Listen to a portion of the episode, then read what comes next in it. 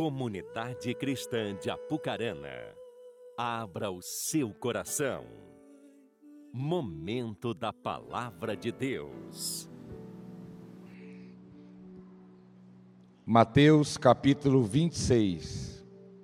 Abra aí comigo a sua Bíblia para a gente poder ler junto esse texto da palavra do Senhor.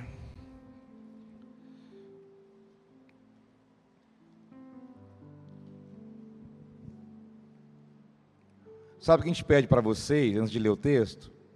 Para vocês replicarem tá, os recados que, que saem daqui, para você ajudar. Sempre Deus recado na tua célula, no teu discipulado. Você compartilhando uma imagem na tua rede social, você está ajudando. Para que o máximo de pessoas seja informado do que vai ser, do que vai acontecer, né? Já que todo mundo está com o celular na mão em todo tempo, vendo alguma coisa, você pode ser usado para ajudar a gente a divulgar tudo isso. Mateus 26, versículo 20.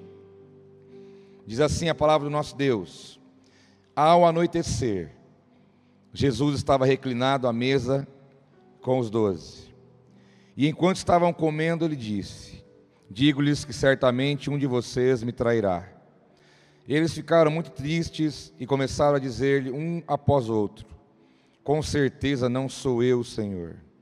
Afirmou Jesus: Aquele que comeu comigo do mesmo prato há de me trair. O filho do homem vai, como está escrito a seu respeito. Mas ai daquele que, que trai o filho do homem, melhor lhe seria não haver nascido. Então Judas, que haveria de traí-lo, disse: Com certeza não sou eu, mestre. Jesus afirmou: Sim, é você. Enquanto comiam, Jesus tomou o pão, deu graças, partiu-o e o deu aos seus discípulos, dizendo: Tomem e comam, isto é o meu corpo.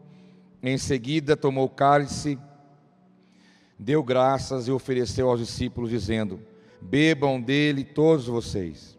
Isto é o meu sangue da aliança, que é derramado em favor de muitos para perdão dos pecados. Eu lhes digo que de agora em diante não beberei deste fruto da videira até aquele dia em que beberei o vinho novo com vocês no reino do meu Pai. Depois de terem cantado um hino, saíram para o Monte das Oliveiras. Até aqui somente. Meus irmãos, aqui está a cena, o momento, o acontecimento de Jesus realizando a ceia com seus discípulos.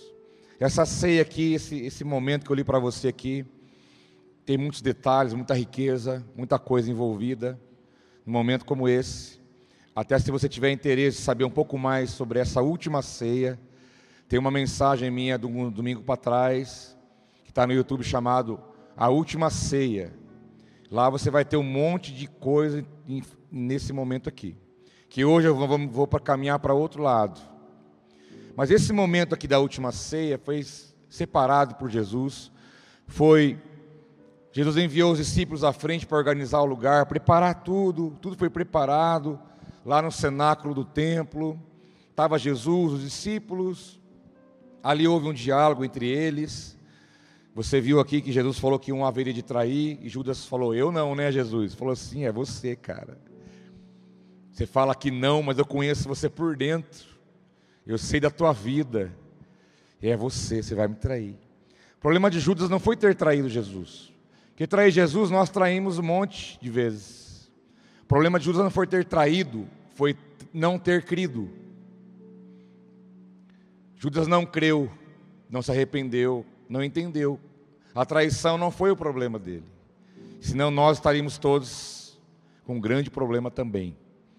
Mas, continuando aqui, e ele compartilhou do pão, compartilhou do cálice, deu aos discípulos, falou: tomam, comam, né? E, e outra, nós, vocês não vão, não vão tomar esse momento que não vai acontecer de novo dessa maneira, porque o próximo momento que nós participarmos, um momento como esse, Jesus disse aos discípulos: vai ser no reino do meu Pai, porque a ceia nossa, reunido aqui, eu com vocês, vocês e eu, é a despedida. A próxima vai ser lá no reino com meu Pai. E assim se cumpriu.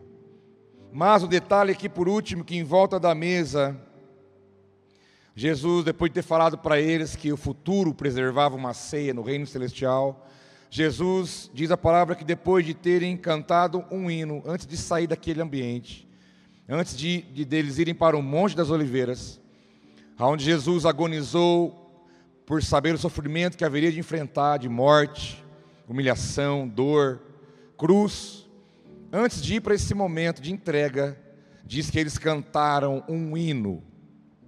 Houve um momento de louvor ali na ceia. Houve um momento de adoração ali na ceia. E é sobre isso que eu quero falar com você nessa noite. Que houve adoração em volta da mesa. Cantaram um hino.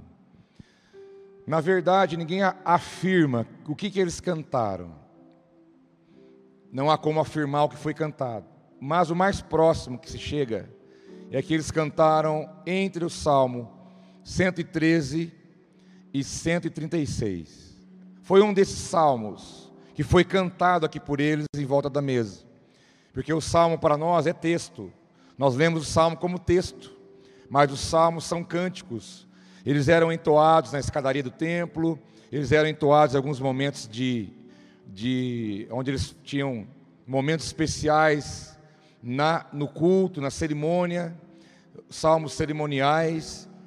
Então, devido ao momento que Jesus estava com os discípulos aqui, o mais perto que se pode chegar, e aqui ele cantou, que o que ele cantou está entre o Salmo 113 e o Salmo 136. E cantaram aqui, devia, devia ter sido bonito esse momento, Jesus cantando em aramaico, imagina? Jesus louvando a Deus, o Pai. Ele que é o que é o, alvo da nossa adoração hoje, um dia adorou com os discípulos. Houve adoração em volta da mesa em volta da mesa, em volta da ceia, houve um momento de adoração. Hoje estamos diante da mesa do Senhor. Nós já adoramos a Deus aqui hoje com músicas, canções, cânticos, com a nossa vida, com a oração, com a nossa vinda até aqui para a igreja. Tudo isso é traduzido em forma de adoração.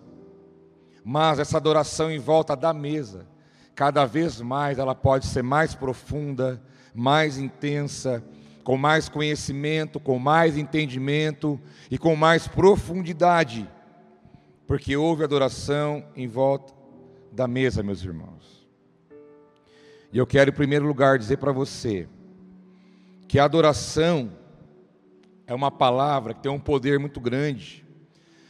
A adoração carrega significados, mensagens, poder, condição, essa palavra traz muita coisa para a gente. Motivo pelo qual que nós somos criados para isso. O motivo pelo qual Deus criou o homem, a mulher, o ser humano. Deus nunca foi carente. Ele nunca precisou de alguma coisa. Deus não precisa da nossa adoração para ser Deus. Ele é. Ele é. Quando ele chamou Moisés, falou: Moisés, você vai libertar o meu povo lá no Egito? Você vai falar com o faraó lá que você vai tirar o meu povo de lá, porque o clamor do povo chegou até mim e você vai ser usado para libertar o povo da escravidão. E Moisés então, receioso, lógico, falou: "Mas espera aí, eu vou chegar lá e vou falar o quê? Que eu estou em nome de quem? Vim fazer o que aqui?" Deus disse: Moisés, fala que você vai em nome do Eu Sou, o grande Eu Sou. Ponto final. Eu sou Deus, o grande eu sou. Eu sou tudo. Eu não tenho, eu não sou explicado. Eu não tenho que ser explicado. Eu sou e ponto final. O grande Deus. Deus então cria o homem, a mulher, o ser humano para o louvor da sua glória, para que o homem e a mulher o adorasse com tudo que é, com tudo que tem. E ali começou uma trajetória da relação do Deus Criador, Deus Pai, com a criatura, que foi criado pelo próprio Deus, não tinha vida em si mesmo, e Deus soprou o ruá sobre eles, a alma vivente, e o homem viveu. E ali então começou uma relação entre o ser criado e o Criador de todas as coisas. E então o homem e a mulher teve essa, essa condição de desde o início cumprir o propósito pelo qual foi criado. Quando Paulo escreve aos Efésios, capítulo 1, versículo 11, Ele diz: Nele fomos também escolhidos, nele ele está dizendo em Deus, tendo sido predestinados conforme o plano daquele que faz todas as coisas, segundo o propósito da Sua vontade, a fim de que nós, os que primeiro esperamos em Cristo, sejamos para o louvor da Sua glória. Paulo dizendo aos irmãos de Éfeso: falou, vocês foram escolhidos, mais do que isso, vocês foram predestinados. O calvinista gosta dessa palavra, né? Os calvinistas ficam felizes. Nossa, fui predestinado. Eu sou um predestinado. E nós somos sim, nesse, nesse quesito, nós somos, porque Ele criou você, porque havia uma intenção antes disso. Deus falou: Eu vou criar essa pessoa, mas primeiro eu tenho um motivo. Nós não fomos criados por, de qualquer maneira, de qualquer forma. Ele falou: Eu vou trazer essa pessoa para que ela possa ser expressão, para que ela possa, a vida dela seja para o louvor e para a minha glória. Diz o texto: foram escolhidos, predestinados, pro, pelo propósito da vontade de Deus, para que vocês sejam para o louvor e a glória do Senhor. Aqui a palavra doxa, louvor. Por isso que tem o estudo do louvor, né, que chama doxologia, o estudo da adoração, do louvor. Quem vai para a escola de adoração, escola de louvor, passa por esse caminho para entender tudo que envolve esse, essa, esse, essa realidade nossa, pelo qual Deus nos criou desde o início, o resultado do louvor, a honra, o reconhecimento, aqui é devido a Deus, que pertence a Deus. Por isso, quando Paulo também escreve à igreja de Corinto, ele fala: olha, capítulo 10, versículo 31, ele fala assim: quer vocês comam, bebam ou façam qualquer outra coisa, façam tudo, fala comigo tudo. Fala tudo, irmão. É a máscara, né? Desculpa. façam tudo para a glória de Deus. Mas nós, o crente, o crente, ele tem a, o costume de fazer aquela dicotomia entre o que é sagrado, o que é normal o que é espiritual, o que é natural. Se eu vou trabalhar, vou ganhar dinheiro, é natural. Mas se eu vou para a igreja, é culto. Aí que você está enganado, filhão. Não existe para nós essa dicotomia, essa diferenciação. Quando você chega no seu trabalho, no horário, sem atraso, bonito, alegre, feliz e contente, você está louvando a Deus. Quando você dá graças pelo pão antes de comer para ir para trabalhar, isso é louvor, isso é adoração. Quando você não fica enrolando no seu trabalho, matando o tempo, quando você não mata o tempo, não enrola, não dá migué, você está louvando e, adorando a Deus. Quando você trata bem as pessoas lá, quando você dá o seu melhor, quando você é excelente, você agradece pelo trabalho que Deus te deu, você está adorando. Mas você sai de lá, acaba o tempo, você sai, vai para casa, bota aquele tenisão, fala, hoje eu vou fazer uma caminhada. Aí você vai caminhar, bota aquela camisa do Palmeiras que, que não tem mundial, antigona, tudo larga, e acha que está abafando. Não se iluda, eu não sou corintiano. E vai andar, vai caminhar. Cuidar da saúde. Ah, isso é natural? Não, isso é espiritual. Isso é louvor a Deus. Chega em casa, você agradece o dia, tem um tempo com a sua família, você está louvando a Deus. A sua vida é uma adoração sem fim. Mas o crente tem costume de fazer uma separação das coisas. Se eu estou descansando, não é espiritual. Mas se eu estou na oração de manhã, isso é espiritual? Não. A Bíblia diz que o homem espiritual ele julga todas as coisas, por ele não é julgado, porque ele entende que tudo, Deus está em tudo, Deus está presente em tudo. Se ele não não está fazendo nada que desagrada a Deus, Deus está ali. Diz Paulo: quer comam, quer bebam, ou façam qualquer outra coisa, façam tudo para a glória de Deus. Eu vejo o movimento de vocês. Tem a galera da bike, não tem? Os caras vão pedalar. Tem vários aí que. Aí os caras vão pedalar. No começo era, vamos até ali no Bonezão e vamos voltar. Eu não sei se eu aguento até no Bonezão e voltar. Dali a pouco, não, é 100 quilômetros, 150. Não vou falar quem é, não. Fui ali e voltei, 100 quilômetros, pedalzinho de boa. Falei, meu Deus do céu. Aí tem a galera da moto, os motociclistas se juntam e vão acelerar, dar um rolê. É Deus. A bike é de Deus, a moto é de Deus, o jiu-jitsu é de Deus, o futebol é de Deus, a academia é de Deus.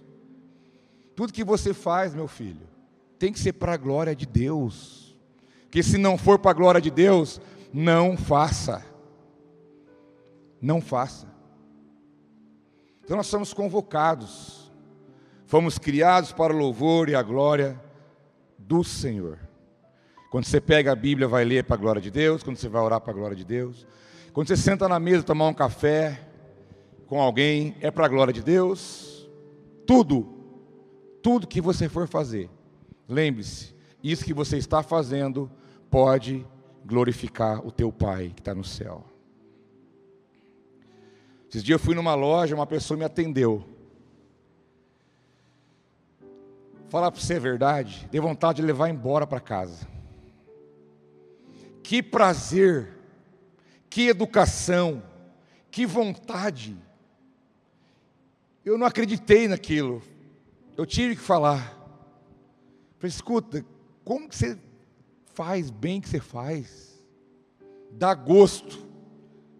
Dá gosto da pessoa te atender com educação, com vontade, sabe? A pessoa está ali de verdade, sem preguiça, ela entrega mais do que ela precisa, mas ela está fazendo aquilo com excelência, com amor, com dedicação, e você percebe que não é algo forçado nem mecânico, ainda que há técnicas para isso. Mas eu falei: olha, você está de parabéns. Eu tenho certeza que várias pessoas já fizeram convite para essa pessoa trabalhar em outro lugar, tenho certeza. Se você tiver uma loja, for lá e for atendido por ela, você vai querer levar para trabalhar na sua loja, certeza. Porque é demais. Eu não sei nem a fé que ela professa, mas uma, posso te afirmar uma coisa: que o que ela faz ali está glorificando a Deus, porque ela faz muito bem feito. Essa é a nossa vida, é a base da nossa relação com Deus. Mas, segundo lugar, irmãos, eu quero te falar que, além de nós sermos criados para a glória do Senhor, a adoração, que é algo que flui de nós, ela, é, ela tem base desde lá do início, como eu disse. Porque a palavra adoração no Velho Testamento, ela tem a ver com obediência e tem a ver com serviço. Tem uma chave hermenêutica que vai estudar a Bíblia que diz a primeira menção, ou seja, a primeira vez que é falado disso na Bíblia. Em que momento surge esse assunto? Que hora que ele aparece, a primeira vez que aparece. E quando você vai buscar na palavra a primeira vez que surge a adoração, é no capítulo 22. Mas em que momento? Quando eles estavam reunidos no templo cantando? Não. Quando Abraão falou para os servos: Fiquem aqui. Fiquem aqui, que eu vou subir o monte com meu filho. Nós vamos adorar a Deus. E já nós voltamos. Ele estava indo sacrificar o filho. É a primeira vez que a Bíblia traz a adoração. Porque adoração, naquele contexto, tem a ver com obediência, tem a ver com, com serviço, com a entrega, com aquilo que você faz, e não só aquilo que você fala. E nós podemos correr o risco de reduzir a adoração, sabe a quê? A um momento do culto, onde tem música. Não, não faça isso. Não podemos reduzir a grandeza que é uma palavra dessa em alguns momentos do culto, onde você pensa que está tendo música ali, está tendo adoração, não. Quando você se arrumou lá na tua casa para vir para cá, você já estava adorando a Deus. Quando você entrou, quando você está aqui, deu oi para os teus irmãos, quando você orou aqui já hoje, quando você ofertou, quando você. Tudo isso é um culto, é uma adoração. A música, a canção, é uma forma, dentre muitas outras. Mas Abraão, podemos dizer o seguinte: vamos traduzir? Abraão estava com o filho para ser sacrificado, Isaac, e os servos com ele. Podemos trocar a palavra assim: fiquem aqui, que eu vou com meu filho ali, vou obedecer a Deus e já volto. Essa é a ideia. Adorar é obedecer. Adorar não é só falar, adorar é fazer. A palavra adoração no Antigo Testamento tem a ver com isso: serviço, entrega, obediência. Quando você obedece a Deus, meu filho, você está adorando a Ele com a mais linda canção da sua vida. Quando você decide obedecer a palavra de Deus, quando você decide vir aqui para um culto em família, o nosso culto não tem fim. Nós vamos sair por aqui, nosso culto continua. Nós estamos cultuando juntos, mas o culto continua ao sair pela porta. Como eu vou para casa amanhã, segunda, terça, quarta, é um culto sem fim. E quando amanhã você decidir obedecer a Deus, ainda que ninguém está obedecendo perto de você, quando você decidir, eu vou obedecer, eu vou fazer o que tem que ser feito, você está adorando a Deus com a mais bela canção da sua vida, porque adoração é obediência tem a ver com a vida, com a obediência. Você adora quando você ora, você adora quando você canta, você adora quando você confessa pecado. Ai meu Deus! Sabia que você tem que confessar pecado? Você sabia? Essa história de Deus, perdoa meus pecados em nome de Jesus, amém? Isso não existe. Tem que falar. Jesus, me perdoe porque eu menti. Sabe aquela hora que eu estava lá em tal lugar? O senhor lembra que eu falei com tal pessoa? Eu menti. Sabe aquela hora que eu estava andando na rua, Jesus? Eu cobicei a pessoa que estava passando na minha frente? Eu me... Então, eu sei que eu errei. Sabe quando eu falei tal coisa que não devia, fiz o que não devia, naquele momento, naquele lugar?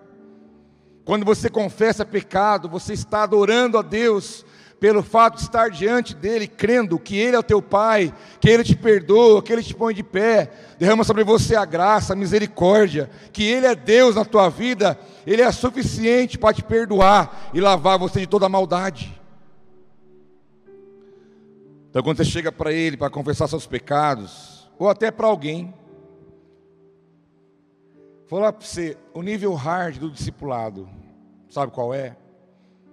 É quando você, como um belo mortal e pecador de carteirinha que você é, chega para um outro mortal, também pecador de carteirinha igual você, e você diz para ele: Olha, eu tenho cometido pecado, eu tenho feito coisas erradas, ora por mim, porque a palavra diz: confessai os pecados uns aos outros, para ser curados.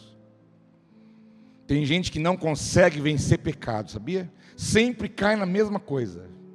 É uma prática infinita, angustiante, porque não tem coragem de chegar para alguém e falar: olha, meu pecado é esse, ora por mim. É fácil adorar com essa música? É gostoso adorar com essa música? Mas eu posso te dizer uma coisa, meu filho: isso é libertador. É libertador. É o tratamento no orgulho do homem e da mulher, ao nível de chegar e confessar: olha, eu sou isso, eu faço isso, eu tenho errado dessa maneira, eu quero ser liberto, quero ser sarado, ora por mim. Esse é o nível hard de, do discipulado. Você chegar nesse ponto, você está bom. Aí você pode caminhar para você ficar ótimo. Mas você já está tá até bom chegar nesse ponto. Ah, pastor, está brincando. Tem gente que faz isso? Tem. Eu faço. Eu tomo do remédio que eu receito para você, cara. Você acha que eu vou pregar como fariseu para você? Falar, faz uma coisa e eu não faço? Está o meu pastor lá de testemunha, pergunta para ele. Se teve dia que eu quis pegar um pelo pescoço, não liguei para ele. Falei, cara, ora por mim, que eu estou um perigo. cara, eu estou nervoso, eu estou irado. Se eu pegar um hoje, eu mato.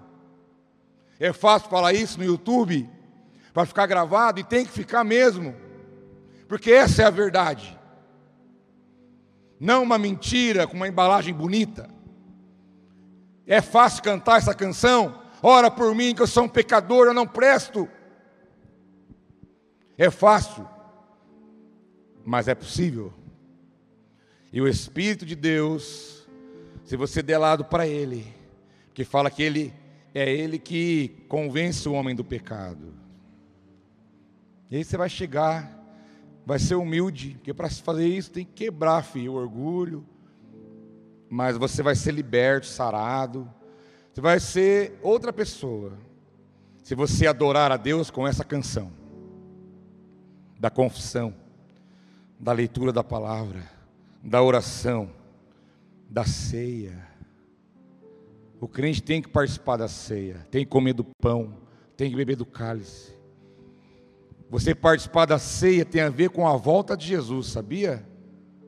Influencia na volta de Jesus com você, no arrebatamento. Né? Já falando no assunto nosso aqui da aula, são duas coisas diferentes. Volta de Jesus é uma coisa, arrebatamento é outra coisa. Você quer descobrir, você vem na aula depois. Mas o participar da ceia é louvor a Deus, a oferta, a entrega, a oração, o amor, a ajuda, a mão estendida, são esferas, são práticas, são vida de adoração da nossa parte diante de Deus. Que eu quero falar para você em terceiro lugar de algumas esferas de adoração. Primeiramente, João capítulo 9 fala de um homem que era cego de nascença. E fica aquele discurso ali no capítulo 9 era nasceu cego e tal, e vai, cura, não cura, e vai, não vai. No versículo 38, Jesus então pergunta para ele, né, se ele quer desejar ser curado. Então o homem disse, versículo 38, capítulo 9 de João: Senhor, eu creio. Diz a palavra que ao dizer Senhor, eu creio, ponto, e o adorou instantaneamente, porque você não pode adorar quem você não reconhece.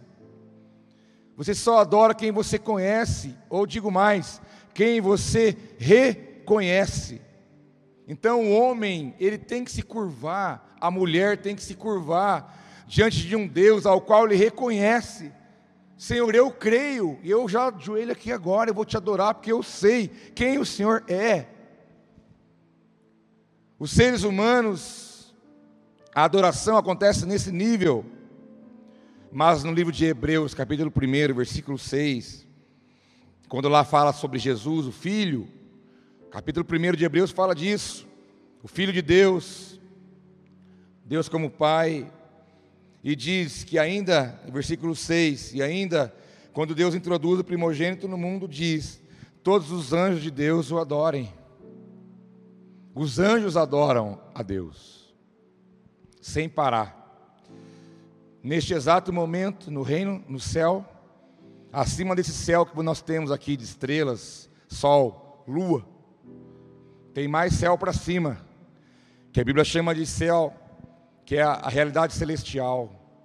Lá, agora, existe um trono, o seu Deus sentado nele, e os anjos estão ali a todo tempo reconhecendo e dizendo como começou esse culto, quando foi dito: Santo, Santo, Santo é o Senhor. Mas teve uns anjos para trás aí que ficaram meio assim. Falou, rapaz, é bom ter um trono, hein? Eu queria um trono para mim também. Teve anjo que pensou isso. Aonde ele está hoje? Foi retirado da glória de Deus e o capeta foi formado e criado ali. Porque ele não quis o trono de Deus, ele quis um trono para ele. Mas ele não adorou, não reconheceu. Então os anjos adoram em todo tempo. Quando você chegar lá, você vai ver. Quando você chegar lá, você vai ver. Aí você vai falar, pô, olha para você ver, os mineiros, olha para você ver. Os anjos adoram. Mas diz que em Marcos capítulo 5, quando Jesus pegou um barquinho e atravessou do outro lado, chegou num lugar chamado Gadara ou Gerasa, é o mesmo lugar. Gadara e Gerasa é o mesmo lugar. Jesus chegou, pulou do barco, pisou em terra e já aconteceu um evento ali.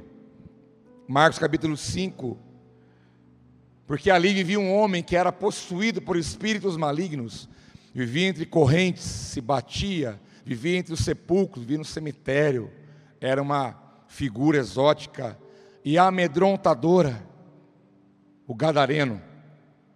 Mas quando Jesus chegou ali, o diabo, os demônios estavam dentro dele, viram de longe. Versículo 6. Quando ele viu Jesus de longe, correu e prostrou-se diante dele. O homem veio, gadareno, mas quem trouxe ele foram os demônios. Sabe por quê? Porque depois os próprios demônios disseram para Jesus: rogo-te que não nos mande para fora, para outro lado. Deixa a gente ficar aqui. É o nosso ambiente. Nós gostamos desse lugar. Nós, nós estamos dominando essa área. Deixa a gente ficar aqui. Pediram para Jesus. Para você ter uma ideia que até o diabo ele sabe quem Deus é e conhece muito bem. Tanto é quando ele foi lá falar com, Deus a respeito de Jó, falou: Eu posso.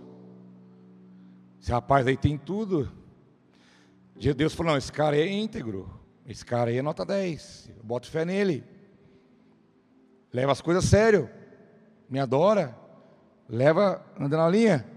O diabo, ah, mas também é fácil, né, Deus? Esse cara tem tudo. Até eu, né, Candice. Deixa eu tocar nele então. Fala, então toca, mas até aqui. Você vai, mas até ali, dali você não passa. Deixa comigo.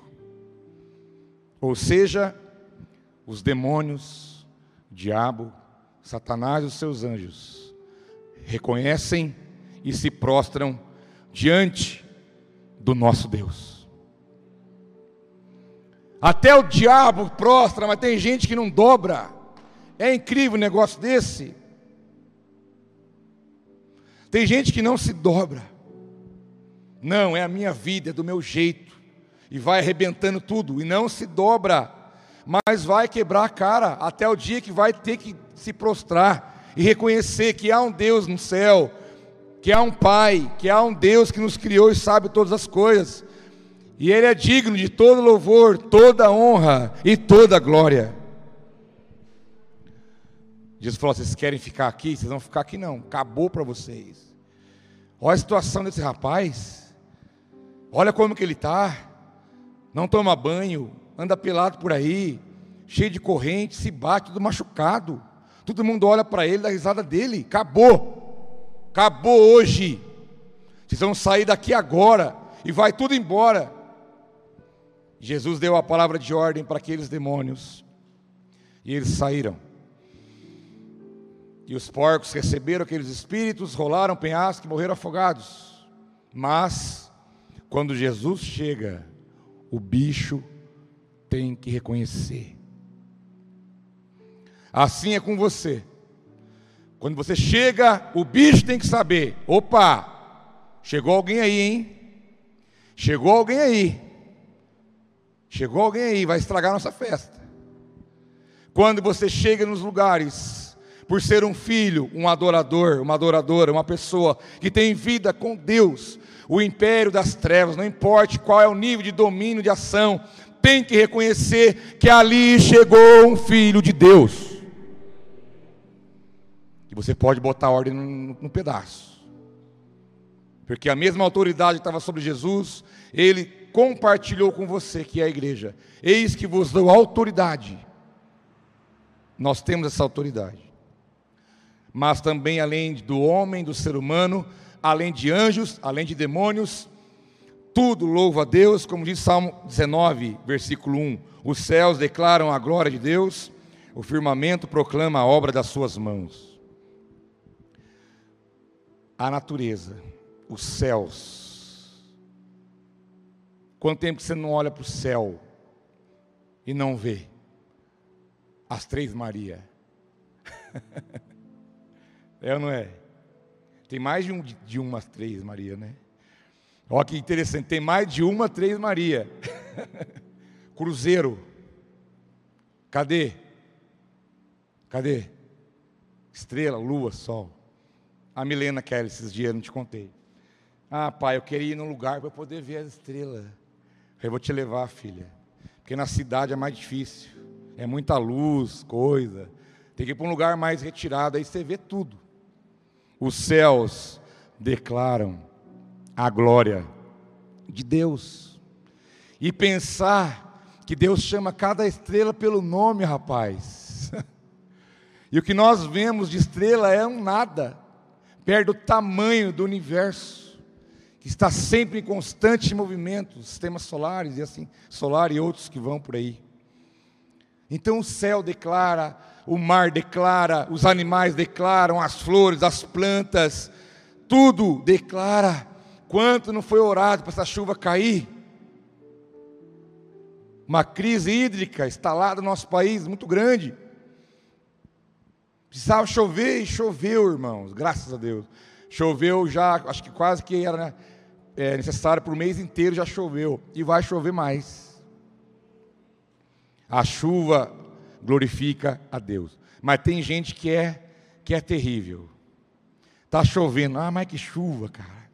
Né? Meu Deus, que chuva. Daqui a pouco faz sol. Nossa, mas que sol, hein? Daqui a pouco está frio. Nossa, meu Deus do céu, não gosto de... Olha, dá vontade de falar uma coisa. Posso falar? Por que você não morre? Quem sabe lá vai estar tá bom para você. Porque nada está bom, não consegue ver as coisas. Cara, deixa eu falar para você que Deus falou comigo a hora que eu cheguei aqui na igreja, cara. Eu fiquei ali sentado, eu fiquei. Falei, não pode. A Milena desceu do carro e veio a, a Bia e o Pedrinho, certo? Ela ficou olhando assim, e ela começou a dar tchau. Falei, meu, criança é muito inocente, cara. Ela ficou olhando, para ela realmente era aquilo. Era o Pedrinho que estava ali. Ela ficou assim, ó. Eu olhei aqui e falei, Senhor, nós crescemos, a gente estraga tudo. A gente perde a inocência, a gente perde a pureza das coisas. E eu, ali já levei uma flechada. De poder ver em uma criança, você que tem filhos, ou já tem contato com crianças, ou já teve criança pequena, é impressionante o quanto eles nos ensinam. Os céus declaram a glória de Deus e o firmamento proclama a obra das suas mãos. O mar, a criação.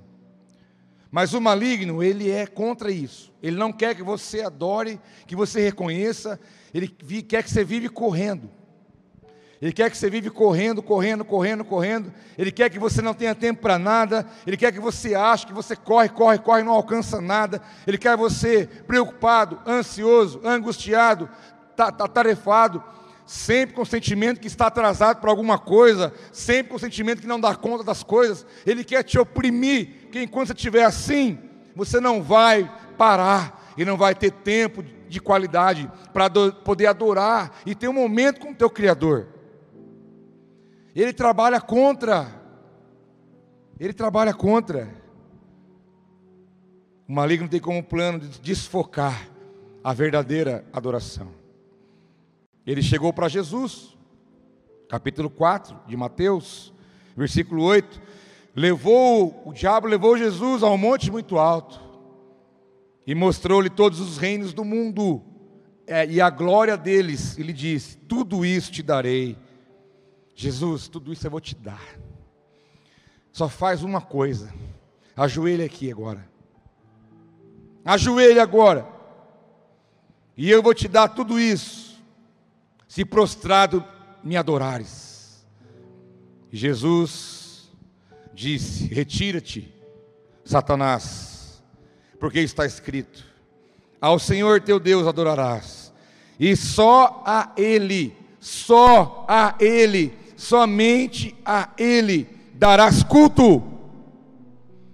Nada nesse mundo é mais importante, nada nesse mundo tem mais valor nem os reinos, o poder, o dinheiro, todo o lastro de ouro do mundo, nada é mais importante, nada vale mais do que a presença de Deus. nada nem ninguém. Se o maligno fez uma proposta para Jesus, para desfocar ele, você imagina o que ele não faz contra nós. O quanto ele tenta tirar você da centralidade, da presença, põe medo, preocupação, problema, briga, intriga, insatisfação, para você ficar tomado por aquelas coisas e não consegue desvencilhar dessas pragas, para chegar diante de Deus e falar: Senhor, eis-me aqui na tua presença. Eu quero caminhar para encerrar, irmãos, com uma história que está lá em 2 Crônicas, capítulo 20. Nesse contexto 2 Crônicas 20, estava aqui governando o rei Josafá, reino do sul, Judá. Reino do norte, Israel, governava rei Acabe. Eram dois governos simultâneos contemporâneos. Porque Israel tinha se dividido em duas, em dois reinos, norte e sul, Judá, sul, norte, Israel. Pelo fato de que eles tiveram uma caminhada meio problemática e acabaram divididos.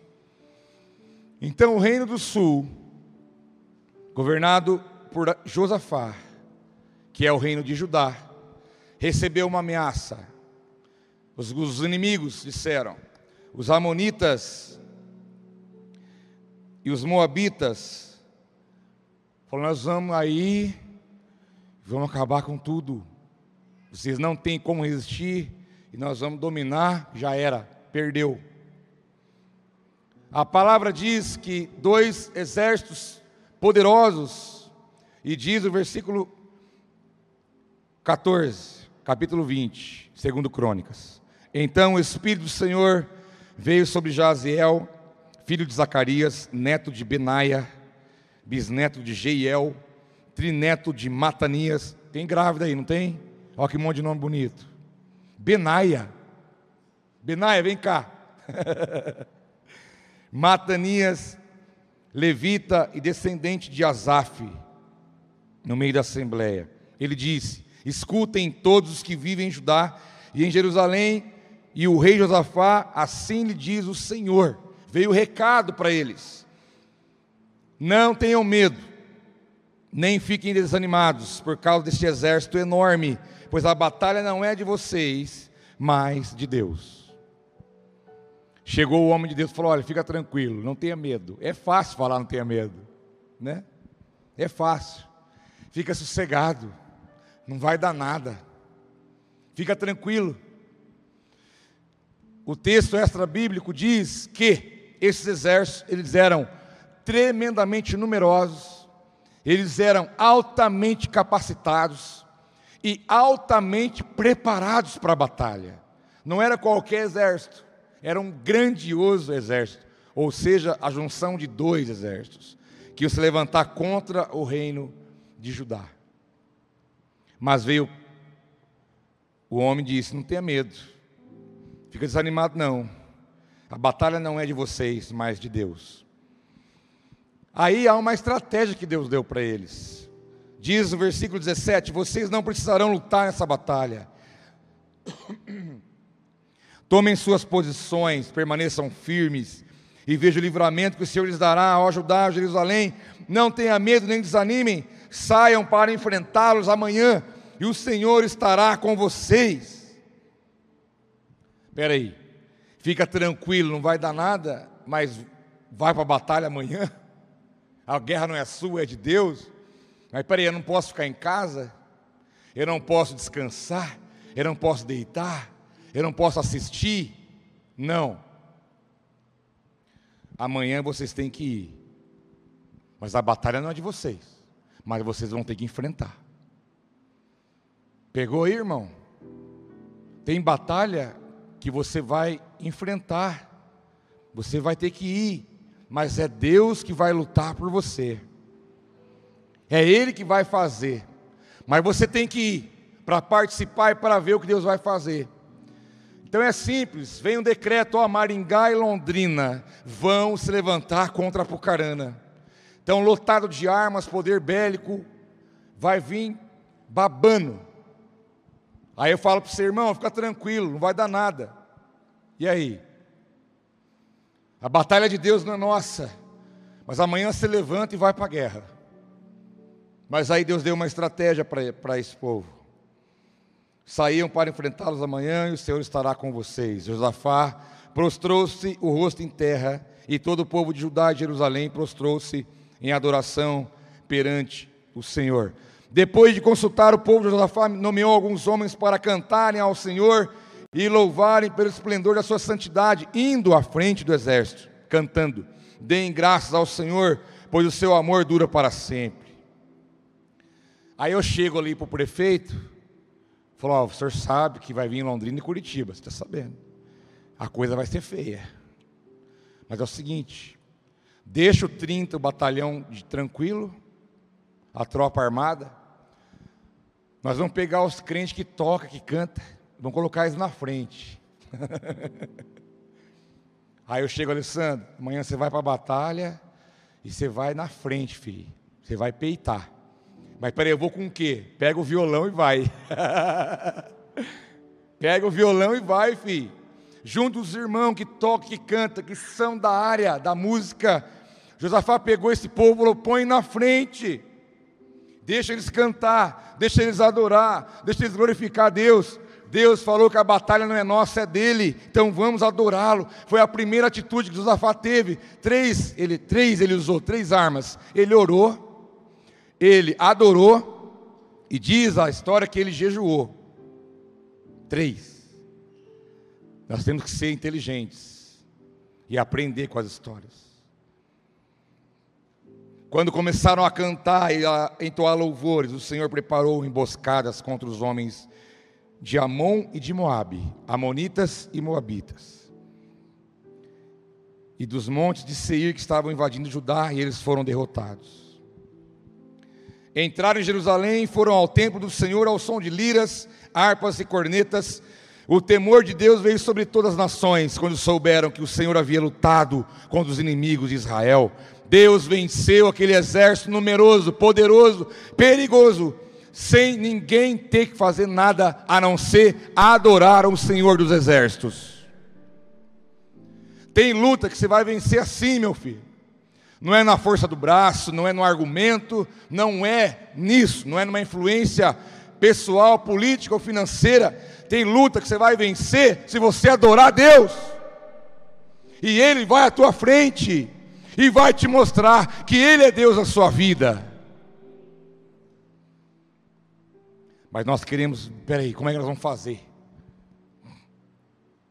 Aqui um exército inteiro foi destruído porque um povo adorou a Deus. Deus desceu ali e resolveu o problema, acabou. Destruiu os inimigos, emboscadas, acabou com tudo. Mas porque eles adoraram ao Senhor. Você acha que não tiveram medo? Tiveram. Você acha que não ficaram preocupados? Claro que ficaram. Se coloca no lugar deles. Muitas vezes você está com medo, preocupado, ansioso, duvidoso, receoso, cansado, sobrecarregado com as coisas, batalhas da vida, batalha do hoje, batalha do ontem, a batalha que você espera amanhã. Sabe de uma coisa? Cai de joelho, que Deus é contigo. Cai de joelho, adore. Ele pode mudar a sua vida, Ele pode mudar a tua casa, Ele pode mandar os seus inimigos embora. Ele é Deus da nossa vida, meus irmãos. Todo o poder está em Suas mãos. Vamos usar essa arma poderosa, que é a adoração, o louvor a Deus, o reconhecimento de quem Ele é na nossa vida.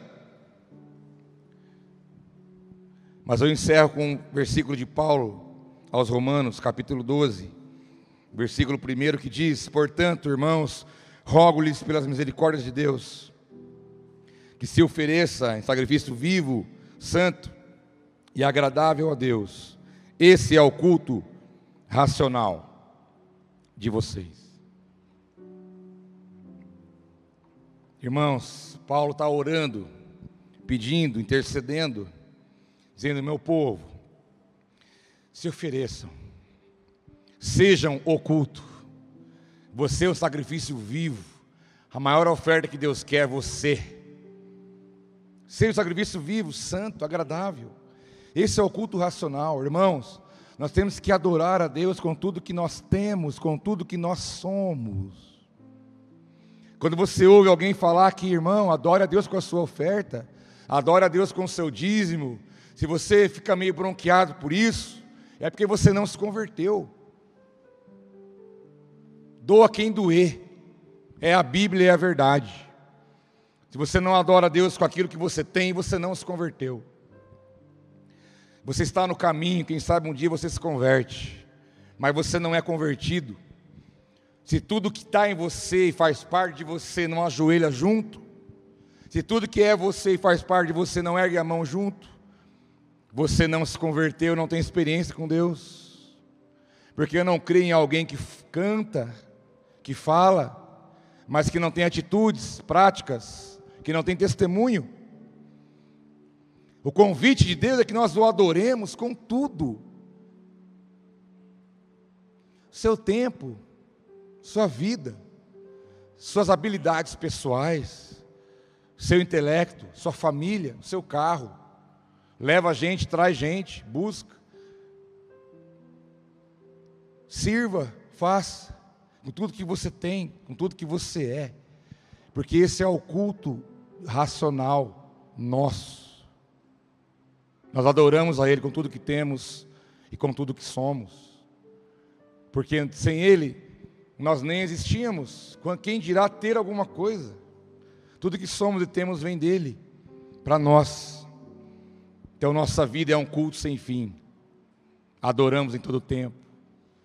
Sabe, irmão, na hora da luta, da batalha, da perseguição, do, até do desânimo, do deserto pessoal, da crise existencial que você passa, porque você é crente, você passa por isso. Desânimo, fraqueza, apatia. Sabe o que você faz? Entra no teu quarto, bota um som lá, se joga. Se joga. Chora, grita, rola, fala, mas faz alguma coisa. Reconhecendo que você está diante dele. Faz igual Jacó, abraça o anjo e sai na mão com ele. Falou, agora vamos resolver esse negócio aqui agora rolou com o anjo, brigou, lutou. Deus marcou ele na sua coxa, mancou a vida inteira. Mas Deus falou, no final das contas, o que aconteceu? Falou, vou mudar o teu nome. Você não é mais Jacó, você não é mais enganador, você não é mais um pilantra, você agora é Israel. Você é Israel. Vou mudar a sua história, a sua vida. Mas vem na minha presença para você ver o que vai acontecer. Houve adoração em volta da mesa. Não pare de adorar o Senhor. Tudo está dando certo, adore o Senhor. Deu errado, adore o Senhor. Nós somos provados. Tudo está caminhando igual você quer, adore. Alguma coisa contraria o que você está esperando, adore. Há coisas boas, perfeitas, da parte do Senhor reservada para você, à sua frente. Você fala, você não vai ter que colocar a mão. Eu vou lutar a sua causa, vou lutar a sua batalha. Como diz aqui o texto, as nações temeram por ouvir o que Deus fez. E eu quero que, Deus, que as pessoas também ouçam o que Deus faz e está fazendo e vai fazer na vida de cada um de vocês. De cada um. Homens e mulheres que têm as mãos estendidas, joelhos dobrados e sempre um cântico novo nos lábios houve adoração em volta da mesa. Quando Jesus disse: Eu lhes digo que de agora em diante não beberei deste fruto da videira, até aquele dia em que beberei o vinho novo com vocês do reino do meu Pai. E depois de terem cantado um hino, saíram para o Monte das Oliveiras. Em volta daquela mesa, alguém que estava indo para a cruz, alguém que estava indo levar murro na cara, alguém que estava indo apanhar, alguém que estava indo ser chicoteado alguém que estava indo sofrer, morrer, cantou. Houve adoração em volta daquela mesa.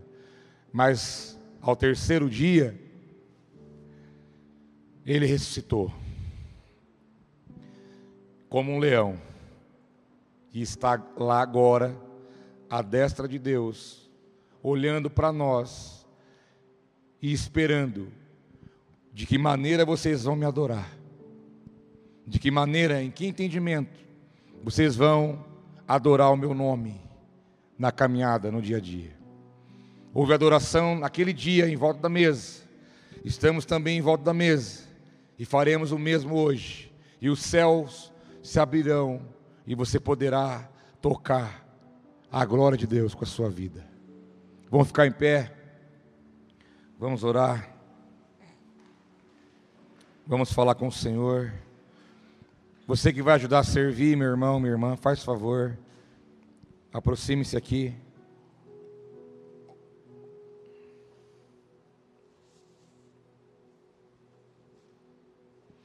Quando você adora a Deus, os céus se movem, há uma ação. Se você vê na, nas, nos relatos bíblicos, uma mulher chegou para Jesus, falou: Jesus, alguns dizem que tem que adorar lá no Monte Gerizim, mas outros dizem que tem que adorar em Jerusalém. E agora, o que nós fazemos? O que nós fazemos? Irmãos, vem para cá um pouquinho, vocês estão tudo para lá. Passam alguns para cá para ficar certinho. Chegou para Jesus e falou: E agora? Vamos adorar onde? Qual que é o lugar certo, Jesus? É em Gerizim, no monte, ou em Jerusalém? Como é que faz? Jesus falou: Olha, não é nem no monte Gerizim, nem em Jerusalém, porque o Pai procura aqueles que o adoram em espírito e verdade. Não é o lugar, não é o momento, mas é onde é da maneira como você se coloca. Porque o Pai procura aqueles que o adoram em espírito e em verdade. Não é o lugar, mas é você. Tem a ver com você. E essa foi o, esse foi o ensino que Jesus deu para aquela mulher, para nós. Que a adoração não flui do teu raciocínio, a adoração não flui do teu intelecto, a adoração flui do teu espírito. Porque adorar certo é adorar em espírito e em verdade. E Jesus disse: Olha, o meu espírito vai ensinar vocês todas as coisas. Sabe de uma coisa? Você não sabe adorar a Deus. Nós temos que aprender. E o Espírito de Deus é aquele que nos ensina como adorar, como fazer, a maneira certa, a maneira correta. Então nós vamos seguir. Vamos fazer hoje que, que os discípulos fizeram lá naquele dia. Cantaram, adoraram, em volta da mesa. E algo muito forte ali foi marcado daquilo que haveria de acontecer depois. E eu quero que nessa noite você, como igreja, tenha oportunidade, ao pegar o pão, ao pegar o cálice, lembre-se: se o pão está na tua mão, é porque alguém morreu no seu lugar. Se o cálice está na sua mão, é porque alguém derramou sangue no teu lugar. Isso é motivo suficiente para você adorar Ele o resto da sua vida. O resto da sua vida pelo que você está na mão, o pão e o cálice, é motivo suficiente para você adorar a Deus o resto da sua vida, em gratidão. Vamos orar, e após a oração, você pode ter o seu momento com Deus, que o Espírito Santo te leve a adorar Ele em espírito e em verdade, colocando nos seus lábios um cântico novo. Pai, em nome de Jesus, nós te agradecemos por este pão, por este cálice. Estamos fazendo isso, meu Pai, em memória do seu filho em memória de Ti, Jesus, é que nós fazemos, porque cremos que um dia cearemos contigo no céu. Pai, que caia agora a carnalidade, as barreiras, as barreiras mentais, intelectuais e espirituais, que nada venha roubar a adoração do teu povo, que é devida a Ti, meu Deus.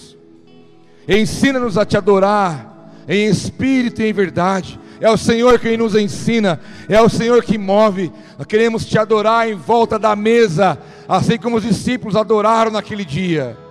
Nós oramos e te agradecemos, meu Pai, por este momento, em nome de Jesus. Os irmãos estarão servindo você. Fique na liberdade para você adorar o Cordeiro nessa noite.